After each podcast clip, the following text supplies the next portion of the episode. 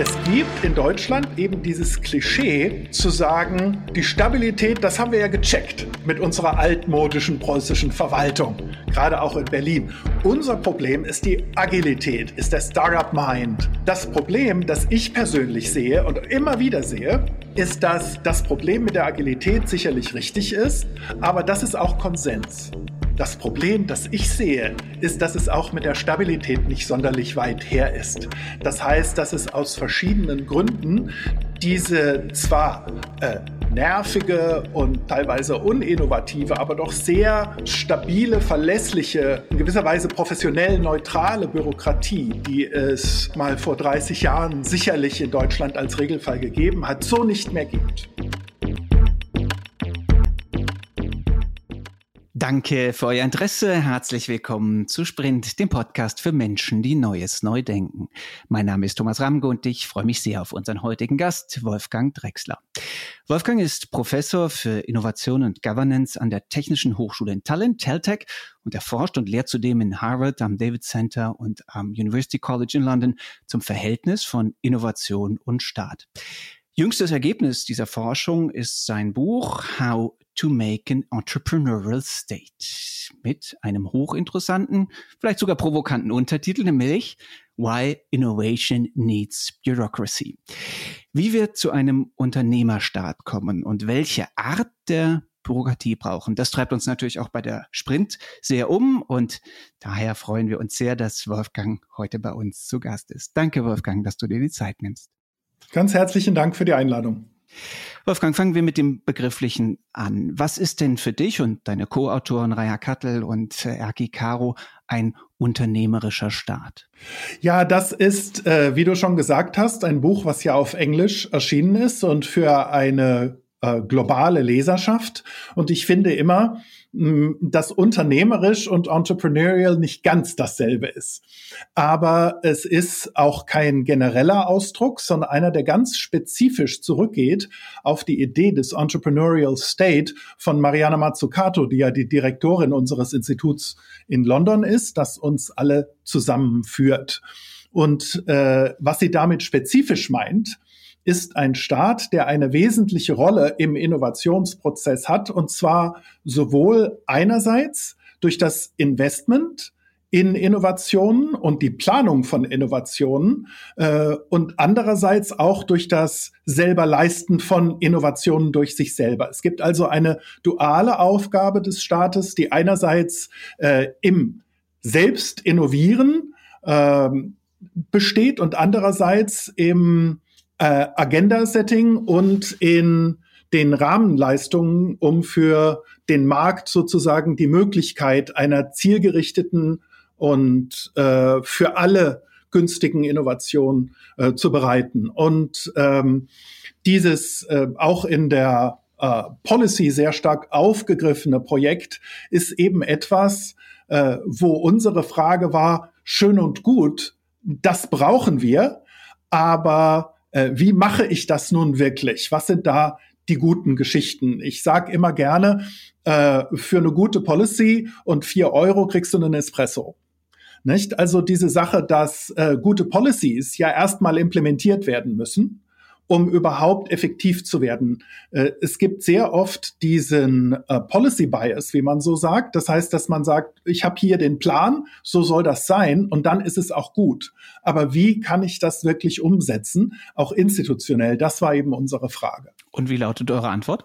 Die Antwort ist in der Tat die, dass ich auf die Institutionen, die diese Implementierung von äh, Innovation Policy dann leisten, mir genau anschauen muss. Und zwar sowohl den Institutionen äh, selber, als auch dem Innovationsökosystem, weil es auch durchaus sehr gut sein kann und auch sehr oft der Fall ist, dass gute Innovationsökosysteme äh, die Schwächen von einzelnen äh, Agenturen, einzelnen Behörden kompensieren können.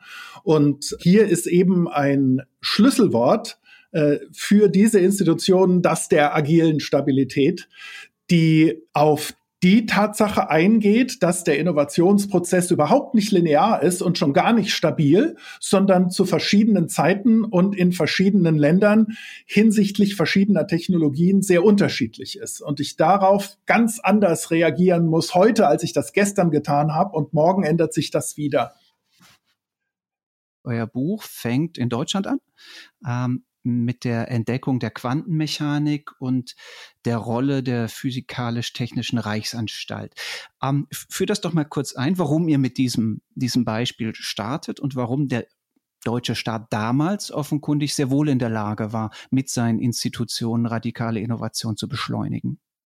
Das liegt eben daran, dass äh, wir so ein bisschen ein Klischee des preußischen Deutschland sozusagen haben, was sehr stark top-down, sehr stark hierarchisch, sehr stark äh, rein vom Staat her gedacht äh, wird. Und das ist in seiner Kritik nicht überall falsch, aber was die Wirtschafts- und Innovationspolitik anbelangt, ist es völlig falsch. Das heißt, wir hatten von Anfang an in dieser Zeit, in der doch die deutsche Position im, im Weltmarkt und in der globalen Ökonomie, auch was den technischen Fortschritt anbelangt, sehr gut war, immer eine ganz enge Zusammenarbeit des Staates mit der Wirtschaft. Das heißt, es gab immer äh, äh, sozusagen Public-Private Partnership, immer Co-Production, äh, ist äh, diese Idee, dass äh, sozusagen in Berlin alles am grünen Tisch irgendwo in der Wilhelmstraße oder den Seitenstraßen geplant und durchgedrückt wurde, ist einfach falsch. Das heißt, die Physikalisch-Technische Reichsanstalt ist etwas, die von der Industrie und von der Wirtschaft gefordert wird, auch in ihrer Normsetzung und die von denen auch mit gefördert wird, die entstanden ist auf einem Grund, der durch eine private Schenkung an den Staat gekommen ist sozusagen. Und äh, das ist eben eine Geschichte, äh, wenn man reflektiert, was Bürokratie, was Verwaltung machen kann, machen soll, ist es meiner Meinung nach sehr, sehr hilfreich, äh, äh nicht aus antiquarischen Motiven, sondern um zu sehen, was für eine Legacy wir eigentlich haben und wie gut das mal funktioniert hat, eben äh, sozusagen äh, mit weniger ideologischen Scheuklappen auf diese Geschichte zu schauen und zu sehen, dass diese Art der notwendigen Zusammenarbeit zwischen ersten und zweiten Sektor äh, eigentlich das Gängige war. Was hat damals Bürokratie ausgezeichnet, so dass es eben zu einem Beschleuniger, Ermöglicher, Förderer von Innovation wurde? Also ich denke eben schon, das erste, womit du immer anfängst, ist die wirkliche Kompetenz. Das heißt, dass du Leute in der Verwaltung hast, die das wirklich können, die einen langfristigeren Blick haben, aber die dann eben auch auf Änderungen, Herausforderungen, Krisen sehr schnell reagieren können aufgrund ihrer fachlichen Eignung. Das ist schon eine ganz, ganz wichtige Sache. Es ist also weniger eine institutionelle Geschichte als eine der Kompetenz der Leute in der Verwaltung. Ihr fangt ja mit einem deutschen Beispiel an, aber dann kommen nicht mehr so wahnsinnig viel deutsche Beispiele in eurem Buch. Das ist ein historisches Beispiel. Wenn du in oder ihr in die Jetztzeit schaut, vielleicht ein bisschen in die Zukunft lehnst, wo erkennst du Trends, wo du sagst, okay, hier funktioniert das, was eurer These entspricht, nämlich dass äh, Innovation eine funktionale äh, Verwaltung braucht, besonders gut. Und welche Charakteristika haben diese Art von Verwaltung? Schreibt viel über Singapur beispielsweise. Ja gut, das ist jetzt kein deutsches Beispiel, aber es ist in der Tat so, dass ähm, in Deutschland heutige gute Beispiele für Innovationsbürokratie relativ ähm, rar sind. Wir können natürlich innerhalb dieses Podcasts jetzt sehr schnell die Sprint nennen. Äh, wir können auch auf bestimmte regionale und lokale Geschichten, um nochmal positiv auf Baden-Württemberg zu verweisen, zum Beispiel äh, hingehen. Aber insgesamt äh, würde ich sagen, ist das eher eine Art Krisendiagnostik.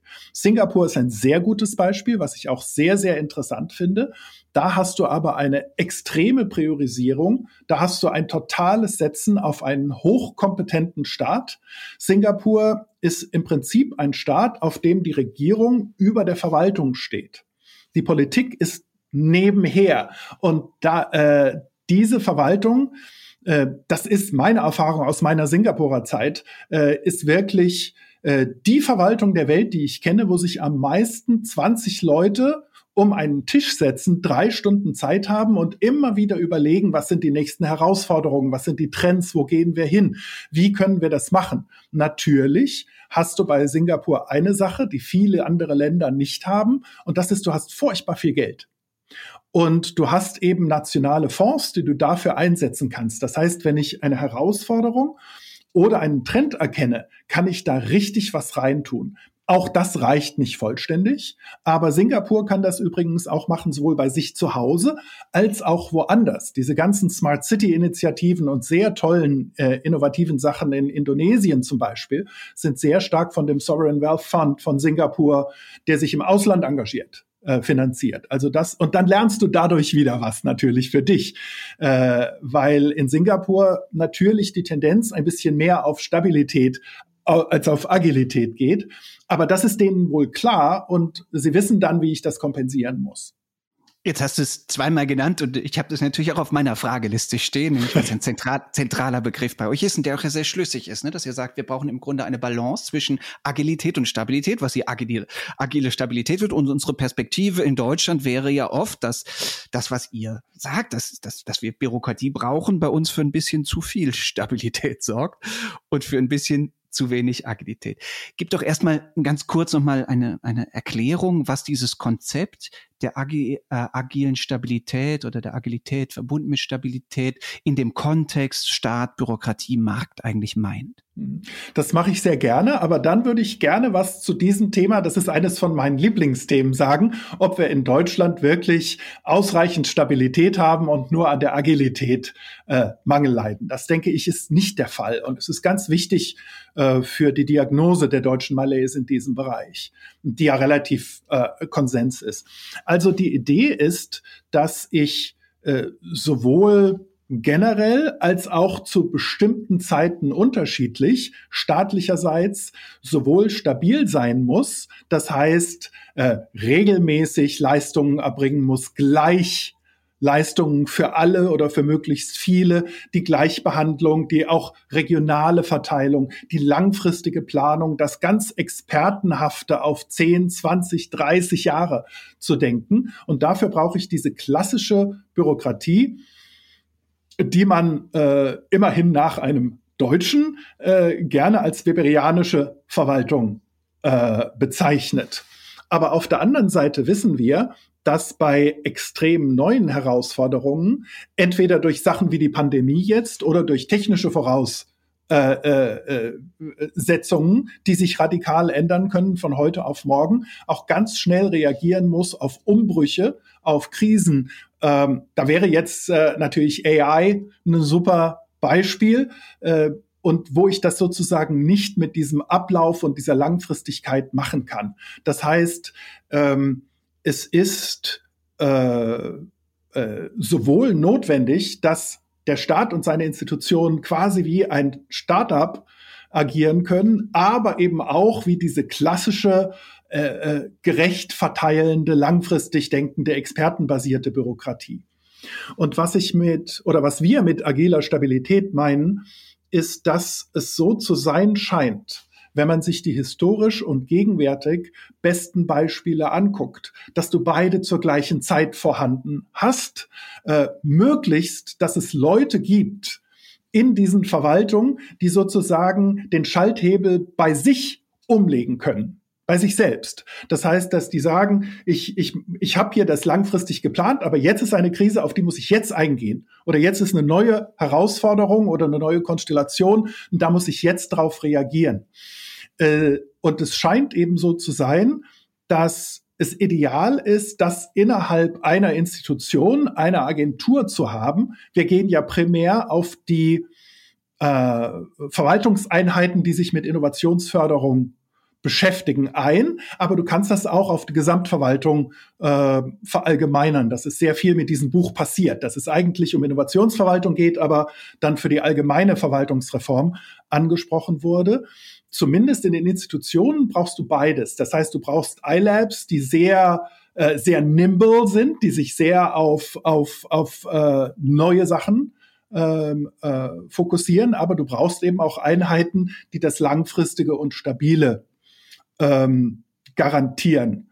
gesagt, ein Ökosystem, in dem es dann mehr agile Agenturen und eine andere, mehr stabilere gibt, das ist kein Fehler, wenn die sich gegenseitig nicht reformieren oder angleichen, sondern es ist ein positives Innovationsökosystem, wo es staatliche Stellen gibt, wo die eine das ist, die andere das. Idealerweise ist es aber innerhalb der Einzelagenturen.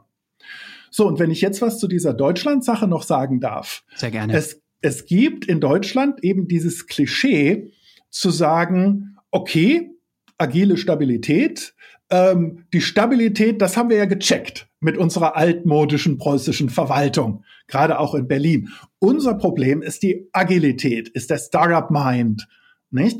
Das Problem, das ich persönlich sehe und immer wieder sehe, ist, dass das Problem mit der Agilität sicherlich richtig ist, aber das ist auch Konsens. Da wirst du nicht viele finden, die dem nicht übereinstimmen. Das Problem, das ich sehe, ist, dass es auch mit der Stabilität nicht sonderlich weit her ist. Das heißt, dass es aus verschiedenen Gründen diese zwar äh, nervige und teilweise uninnovative, aber doch sehr äh, stabile, verlässliche äh, in gewisser Weise professionell neutrale Bürokratie, die es ja, ich sag mal, vor 30 Jahren sicherlich in Deutschland als Regelfall gegeben hat, so nicht mehr gibt. Und es ist sehr spannend äh, zu fragen, warum das so ist. Und das ist natürlich eine Sache, die man ähm, in vielen Stellen und Ministerien nicht sehr gerne hört. Aber ich bin eben wirklich der Meinung, dass wir in Deutschland äh, sowohl Agilität als auch eine wirklich funktionierende Stabilität äh, pushen müssen. Ich denke, äh, wenn ich darüber spekulieren darf, einer der Hauptgründe dieses Untergangs der klassischen deutschen Bürokratie waren die Reformen ab der 90er Jahre unter dem Stichwort neues Steuerungsmodell, die mit marktliberalen Versuchen äh, die äh, Verwaltung versucht haben zu reduzieren, aber in Wirklichkeit die Kompetenz stark geschwächt haben. Und da stehen wir eben jetzt. Genau, also das Stabilität setzt Funktionalität voraus, wenn ich euch richtig verstehe. Ja. Und es gibt zwar noch einen großen Apparat, denn so wahnsinnig, also wenn das stimmen würde mit deiner marktliberalen Schrumpfkur, ähm, dann gäbe es ja vielleicht auch deutlich weniger Verwaltung, als es das heu heute bei uns gibt. Darf ich das hinterfragen? Insofern, als das eben, ne, wenn ich euch erstmal richtig verstehe, klar ist, ein, Stabilität braucht Funktionalität und jetzt unabhängig davon, ob es zu viel oder zu wenig geht, haben wir ein Problem eben nicht nur in dem Bereich, hm, ich möchte in Berlin aufs Einwohnermeldeamt, bekomme aber keinen Termin. So, und auch kein digitales System, was das irgendwie sauber verwaltet, die die Termine, sondern habe eine grundsätzliche Dis Dysfunktionalität. Was bedeutet das in Bezug auf Innovation? Also da muss man eben sagen, äh, du hast völlig recht mit dieser Größe und mit dieser Schrumpfung, aber Tatsache ist eben, dass die neoliberalen Reformen äh, des neuen Steuerungsmodells überhaupt nicht zu einer Reduktion des Beamten und Angestellten im öffentlichen Dienstapparates geführt haben, sondern nur zu einer Schwächung, auch einer Kompetenzschwächung. Äh, es ist diese klassische Sache, dass ein starker Staat und ein großer Staat nicht dasselbe ist. Äh, riesige Ministerien heißt nicht, dass der Staat was kann und dass der Staat planerisch äh, vorgehen kann. Du kannst eine ganze Menge von relativ inkompetenten Leuten haben, die wie in diesen Vorabendserien äh, wirklich nur sozusagen ihre Zeit verwalten, aber nichts wirklich tun. Das heißt. Oder noch schlimmer, verhindern. Also oder noch schlimmer, verhindern. Um, ihre, um ihre um ihre Existenz zu rechtfertigen. Aber es ist doch, um, um hier ein anderes deutsches Beispiel äh, zu nehmen, mit den Straßen und den Autobahnen und jetzt dieser katastrophalen Lage der äh, zusammenbrechenden Autobahnbrücken ins Sauerland und so weiter. Es hat doch jeder gedacht, dass wir zwar diesen großen, teuren Apparat haben, aber dass alle drei, vier Jahre äh, so ein paar nette, qualifizierte Ingenieursleute von staatlichen Stellen mit Maschinen dahin gehen und die Brücken nach ihrer Statik abklopfen, um zu sehen, was zu reparieren ist und was nicht. Und was repariert werden muss, wird repariert. Und das ist nicht passiert in der letzten Zeit. Und diese Geschichte, die hast du eben relativ häufig, dass diese Erwartung da ist, dass was gemacht wird. Die Leute sind wohl da, aber ob sie die Kompetenz haben und ob praktisch wirklich das gemacht wird, was gemacht werden muss, ist eben die andere Frage.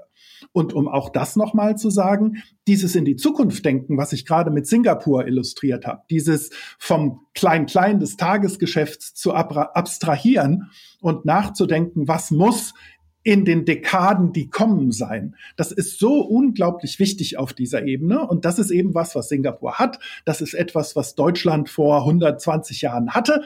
Und das ist das, was zurzeit ähm, mit wenigen Ausnahmen äh, nicht sehr gut besetzt ist. Wo wären dann andere Positivbeispiele jetzt außer Singapur, der ja natürlich so etwas wie auch eine Aus Ausnahmestaat ist, als Staatsstaat mit dem ganzen Geld, was sie haben und, und so weiter. Aber wer macht das denn noch gut? Also da würde ich schon sagen, es kommt auf verschiedene Bereiche an. Perfekte Innovationsstaaten gibt es nicht, aber es äh, gibt sicherlich sehr positive Beispiele ähm, aus den USA, die trotz allem Gemeckere ja immer noch in diesem Bereich die führende Nation sind. Du hast die Skandinavier, äh, die sehr, sehr gut aufgestellt sind. Finnland eigentlich als das europäische äh, Mustermodell dafür mit verschiedenen Agenturen zu diesem Thema, sowohl Innovationsförderung als auch wie der Staat in die Zukunft denkt. Äh, und du hast eben nicht nur Singapur, sondern weitere der konfuzianischen Staaten im Osten. Ich würde da schon sagen, mit all seinen Fehlern, gerade jetzt Japan, aber eben ganz besonders auch Südkorea und Taiwan. Es gibt einen ganz, ganz lustigen Artikel in Nature mit der Überschrift ARPA Everything.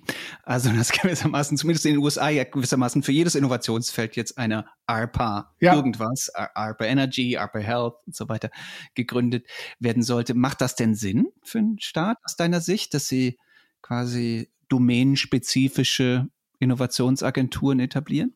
Also das ist eine wirklich sehr technische Frage jetzt für diese Aufstellung und kommt äh, drauf an. Äh, Im Prinzip brauchst du, wenn du diese Domänenspezifik hast, dann wieder irgendeine Geschichte, die das koordiniert.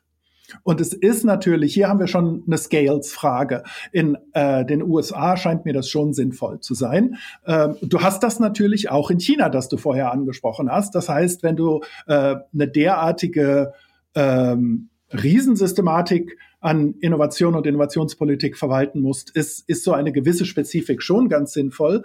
Das hat auch den Vorteil, was zum Beispiel in Europa, und damit meine ich jetzt die EU, passiert ist, dass äh, die möglichen Anschlusstechnologien, die nach der Digitalisierung kommen, und irgendeine Technologie wird nach der Digitalisierung kommen. Es ist für uns nur so schwer begreifbar, weil wir mitten in der Digitalisierung stecken und jetzt auch in dieser neuen Welle. Und dass man die, weil es nur eine Agentur gab oder nur Agenturen, die sich alle mit allem beschäftigt haben, gab, dass man die vernachlässigt äh, hat, äh, Stichwort Nanotechnologie, wo man angefangen hatte und dann gesagt hat, nee, das machen wir jetzt nicht mehr. Wenn du da was Spezifisches gehabt hättest mit diesem Auftrag, hätten wir das noch und würden nicht nur sozusagen an dem alten Digitalisierungslutscher lecken. EU-mäßig. ähm, du bist oft in Asien, du hast einen sehr, sehr intensiven Blick äh, auf Asien. Dann lass uns jetzt kurz über China reden. Ne? Und Klar. unsere Wahrnehmung ja ist, dass wir auf der einen Seite einen Staat haben, der in vielerlei Hinsicht, fast jeder Hinsicht Werte vertritt, äh, Entwicklungen vorantreibt, die nicht unserem Wertemodell entsprechen, aber wir gleichzeitig hinschauen und wieder lesen, oh, China wieder in ganz vielen Kategorien bei der KI ähm, ganz vorne, weil, weil der Staat zum richtigen Zeitpunkt auf die richtigen Technologien gesetzt hat und richtig, richtig ordentlich Geld und Mittel reingepumpt hat. Also mit Mittel, in Klammern auch die Universitäten angewiesen hat, dazu zu forschen und, ähm, und so weiter. Wie schätzt du dieses Innovationsmodell ein, was auf der einen Seite in hohem Maß zentralistisch ist, auf der anderen Seite natürlich irgendwie ein Scale hat, eine, eine Größe hat, vor den wir in Europa ja irgendwie auch oft nur staunend davor stehen können? Genau.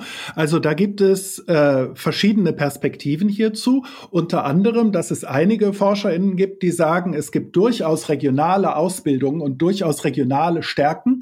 Das heißt, dass man bestimmten äh, oder bis jetzt, das hat sich erst in den allerletzten Jahren geändert, bestimmten, was wir jetzt sagen würden, Provinzverwaltungen, die aber so groß sind wie andere große Staaten, ähm, auch solche Policies überlassen hat und gesagt hat, jetzt macht ihr mal und jetzt schaut ihr mal. Das heißt, deswegen hast du ja auch diese Cluster. Gerade bei IT haben wir das ja gesehen, die in bestimmten Gegenden stattfinden, dort auch extrem gefördert werden. Was in China besonders ist, ist, dass nicht nur äh, die Innovation gefördert wird, sondern eben auch dann äh, deren sozusagen ähm, Ausrollen in die Landschaft, in die Masse.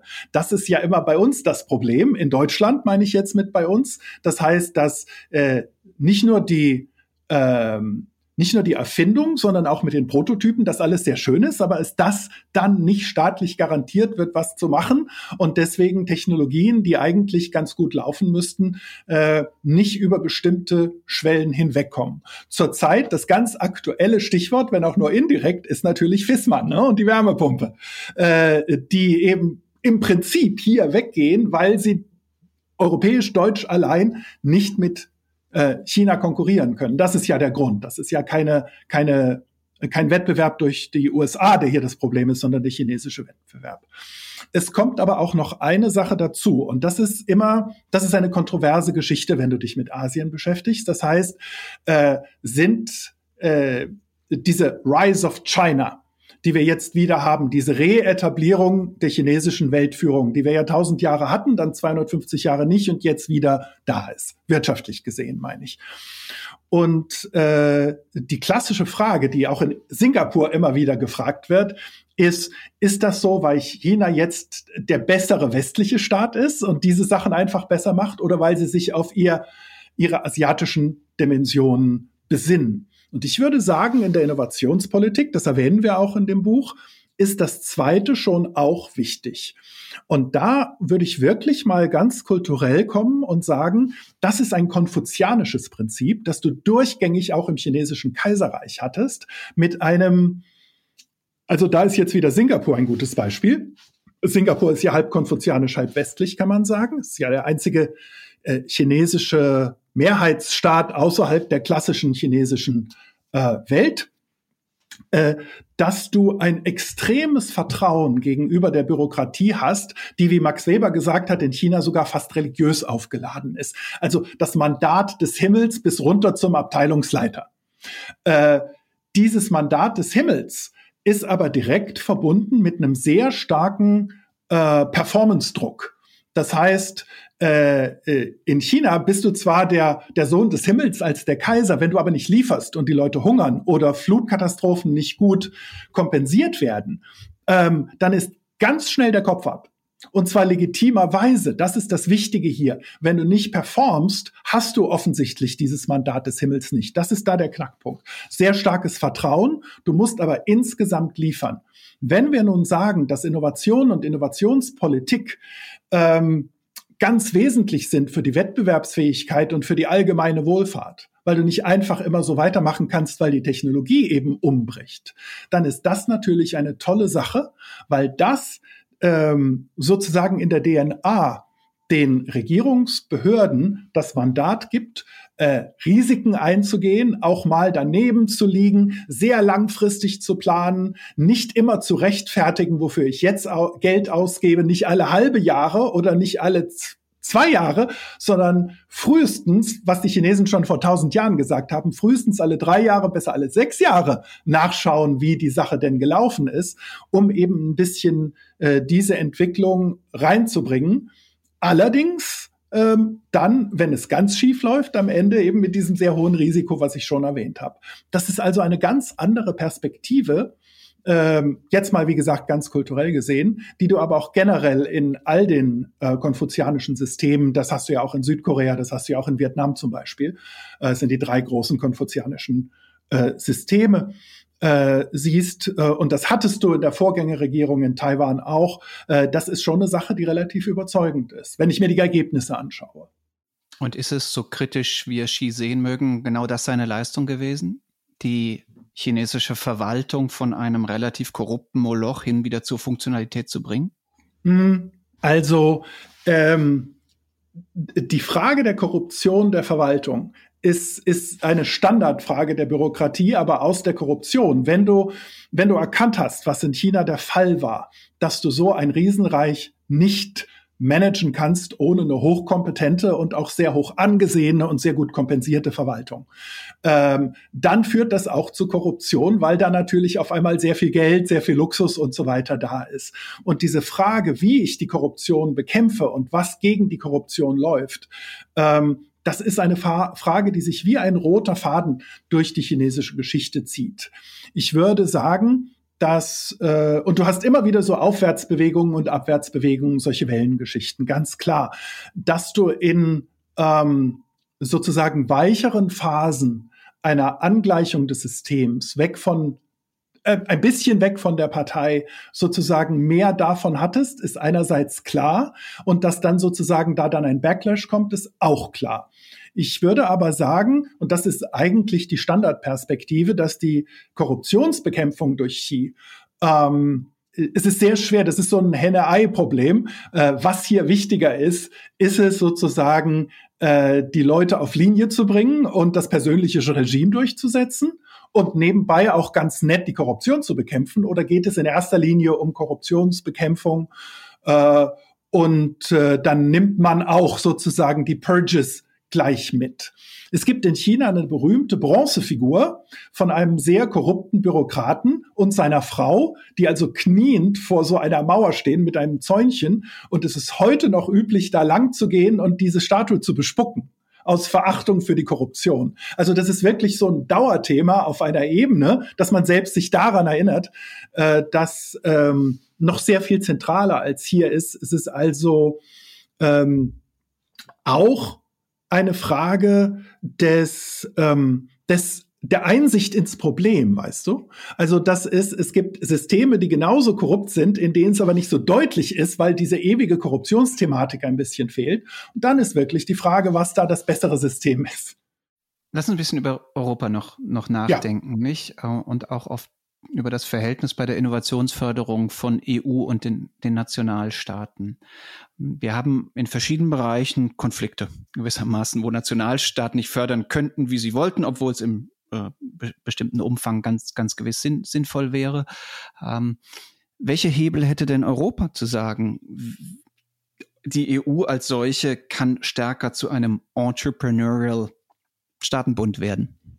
Also sie versuchen es ja wirklich. Da muss man wirklich sagen, diese verschiedenen äh, neuen Councils, diese äh, äh, Ummodulierung, äh, auch gerade in der Innovationsförderung, diese Geschichte, dass die EU sehr stark mit ihren äh, Zukunftsplänen auf diese Missions äh, Missions-Based Innovation Policy umgeschwenkt ist und so weiter, geht schon in die Richtung. Es geht dann in der Tat um die äh, Umsetzung und natürlich um dieses klassische äh, Konfliktthema Mitgliedstaaten EU-Verwaltung.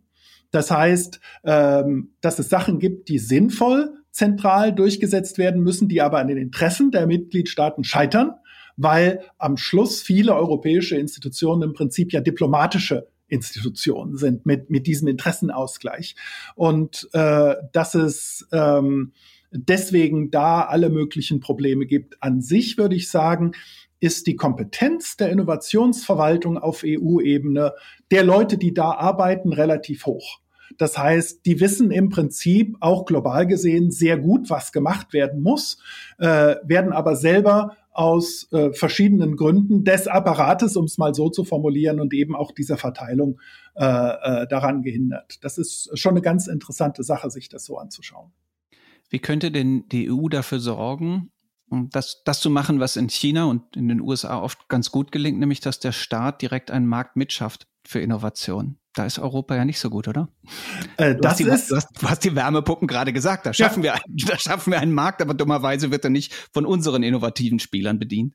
Ja, also eine Sache ist so, dass, äh, und das ist wirklich jetzt Path Dependency, wenn du dir auch anschaust, wie sich die EU entwickelt hat dass es sehr viel leichter ist, äh, der EU Forschungspolitik zu gestehen als Industriepolitik und besonders jetzt in der Breite. Das heißt, dass man im Prinzip sagt, naja gut, Wissenschaft, was soll's? Da geben wir dann halt 80 Prozent an die EU, da können die was machen und so weiter. Ähm, Wohlgemerkt nicht unbedingt selber, sondern dann eben in den Mitgliedstaaten durch die Verteilung. Aber da ist Agenda-Setting möglich. Ähm, ich denke schon, dass, ähm, also das ist immer so eine, so eine Balance, wer gerade stärker ist, Mitgliedstaaten oder die EU selber. Aber äh, für die EU eine zentrale Industriepolitik auch für die Breite zu haben auf solchen Gebieten, das, ähm, da würde ich wirklich sagen, ist der Hauptgrund, dass das nicht so funktioniert, wie es funktionieren könnte, die Interessen der Mitgliedstaaten. Das ist besonders interessant, wenn du bedenkst, dass der ganze Grund zum Beispiel für die Lissabon-Strategie und Europa 2020 ja war, dass man gesagt hat, Europa müsste eigentlich führend sein, weil wir sonst unser Sozialmodell nicht finanzieren können. Aber der Abstand zu den USA wird größer, nicht kleiner. Und von hinten atmet uns China in den Nacken. Und da müssen wir weg. Und nach beiden großen Programmen muss man eben konstatieren, äh, der Atem von China ist wärmer geworden und die USA ist noch ein bisschen weiter weg. Also das ist, äh, das hat offensichtlich selbst in, in dieser äh, Gegend nicht besonders gut funktioniert. Aber da in der Tat, ähm, da gibt es sehr viele Leute, die sich sehr viele gute Gedanken dazu machen. Und ähm, da fehlt es weniger an Konzepten als eben an der Umsetzung, die an äh, weiterhin doch nationale Interessen gekoppelt ist. Das heißt, die Einsicht, wenn wir mit den USA und China wettbewerbsfähig bleiben wollen, müssen wir mehr Europa wagen, ist etwas, was national nicht so gut äh, ankommt oder wo die jeweiligen politischen Repräsentanten die Sorge haben, dass es nicht so gut ankommt. Was in der Konsequenz ein Abstieg Europas in den kommenden Jahrzehnten heißt? Ja. Gibt es irgendwas, was man daran ändern könnte? Naja, das sind jetzt wirklich insgesamt politische Lösungen und es gibt ja genug Leute, die der Meinung sind, dass Europa muss größer werden. Da gibt es ja verschiedene Versionen, aber wenn du zum Beispiel an die französischen Pläne in diese Richtung gehst, der erste äh, äh, äh die erste Reaktion von Deutschland ist dann, ja, das, das soll also dann französische äh, Führung heißen und den Leuten, schaut euch an, was da passiert, kann man nun wirklich nicht trauen. Da geht ja hier alles den Bach runter und so weiter und so weiter. Das heißt, äh, man könnte hier sagen, wenn der Leidensdruck noch große, größer würde, ist da eine größere Möglichkeit für, für verstärkte Kooperation. Zurück zu deinem, deinem Buchtitel oder zu eurem Buchtitel How to Make an Entrepreneurial State. Wir haben jetzt einen ziemlich weiten Kreis ausgeschritten. Was sind deine drei, weiß nicht, zusammenführenden Hinweise, wie Deutschland wieder mehr agile Stabilität für mehr radikale Innovation erlangen kann? Also ich würde, äh, das ist eine spannende Frage, über die ich mir natürlich auch Gedanken gemacht habe. Ähm, um halt diese, diese alte postmoderne Weisheit zu bringen, die Antwort liegt schon in der Frage selbst. Das heißt, erstens in der Stärkung der Agilität und zweitens in der Stärkung der Stabilität. Das heißt, dass man diese äh, wirklich, äh, du hast gerade noch mal das Digitale gebracht, äh, diesen diesen wirklich digitalen Stau irgendwie durchbricht, dass man sich klar ist, dass äh, das ganze digitale Ökosystem, nicht nur die staatlichen Stellen in Deutschland ziemlich versagt hat, was das anbelangt zum Beispiel, und dass man da wirklich in die Richtung geht, äh, das zu stärken. Auf der anderen Seite die Erkenntnis, die ich vorher gebracht habe, dass es mit der Stabilität auch nicht mehr so weit her ist und sich sozusagen auf seine Stärken, auch seine rechtlichen Stärken durchaus besinnt. Und das Dritte ist wirklich die Geschichte der Zielvorgabe. Was du für ähm, staatliche Entwicklung immer brauchst, ist wenn nicht einen Konsens, dann doch einen lebenden Diskurs, äh, wieso wir hier eigentlich zusammen sind und wo wir eigentlich hinwollen und wie diese Politik in diese Richtung funktioniert. Und ja, ich weiß, das klingt wieder ein bisschen nach Sonntagsrede, aber es ist wirklich wichtig. Ähm, wenn du aber man kann auch nicht behaupten, dass das nicht ausreichend gemacht würde. Es wird ja die ganze Zeit gequatscht über Ziele. Ja, und was ist das Ergebnis? Also versuch mal, äh, äh, ich möchte jetzt nicht sagen äh, Dr. Lieschen Müller oder was auch immer da das Beispiel ist, die klassische deutsche Figur, ähm, zu fragen, was ist eigentlich das deutsche Staatsziel und ein bisschen konkreter als die freiheitlich-demokratische Grundordnung. Wo wollen wir in 20 oder in 30 Jahren sein? Äh, gequatscht wird genug, da gebe ich dir recht. Aber was da sozusagen das Ergebnis ist, dass man sagt, das wären die Möglichkeiten oder gar das ist der Minimalkonsens, äh, da muss ich sagen, das sehe ich eigentlich nicht. Und deswegen ist es schwierig, in diese Richtung zu gehen, weil es diese Richtung meines Erachtens nicht gibt.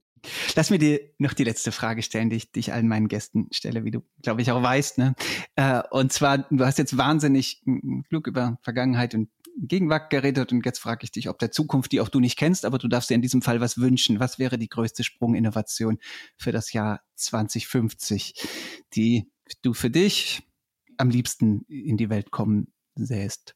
Ja, also ich muss wirklich, ähm, das ist eine spannende Frage und man denkt drüber nach, aber wir haben Sekunden genug, dass ich wirklich drei Bereiche nenne, was ja so ein Klassiker ist für Leute wie mich. Das eine ist die Gesundheitsinnovation, wo wirklich wir ja gesehen haben in der Pandemie, was da möglich ist und welche Geiseln der Menschheit gelöst werden können, wenn man in die Richtung noch weiter pusht. Das zweite ist eben die Verkehrskrise, dass wir von diesem äh, Individualverkehr und den an den Bordsteinen geparkten Autos wegkommen zu dieser Zeit, dass das wirklich nur eine Sache für Museen ist und für Bilder in den, in den Regionalgalerien. Und das dritte ist natürlich eine Lösung der äh, Energieproblematik, die einerseits in der Energie selber bestehen kann und andererseits auch in einem gewissen Herunterfahren von dem, was gebraucht wird. Die drei Sachen würde ich gern sehen. Hätte mich jetzt gewundert, wenn du das mit, mit einer begnügt hättest. Aber ich glaube, es ist Konsens, dass äh, du natürlich auch hier irgendwie die wesentlichen Herausforderungen oder drei sehr, sehr wesentliche Herausforderungen hm, sehr konkret und, und sehr präzise benannt hast. Wolfgang, ganz, ganz herzlichen Dank für deine Zeit. Ja, herzlichen Dank meinerseits. Hat mich sehr gefreut, hat mir viel Spaß gemacht. Auch euch, liebe Hörerinnen und liebe Hörer, euch sei nicht nur das Buch von Wolfgang und seinen beiden Co-Autoren Rainer Kattel und Erki Caro empfohlen, How to Make an Entrepreneurial State, Why Innovation Needs Bureaucracy, sondern wie immer sehr, sehr herzlich gedankt für eure Zeit und für eure Aufmerksamkeit. Wenn euch unser Podcast gefällt, dann freuen wir uns sehr, wenn ihr ihn abonniert, wenn ihr ihn teilt mit Freundinnen und Freunden und wenn ihr ihn in eurer Podcast-App bewertet. Produziert wurde diese Folge wie alle anderen auch von Max Zöllner. Auch dir wieder ganz herzlichen Dank, Max. Und ansonsten gilt in 14 Tagen, da kommt die nächste Folge und bis dahin bleibt bitte neugierig.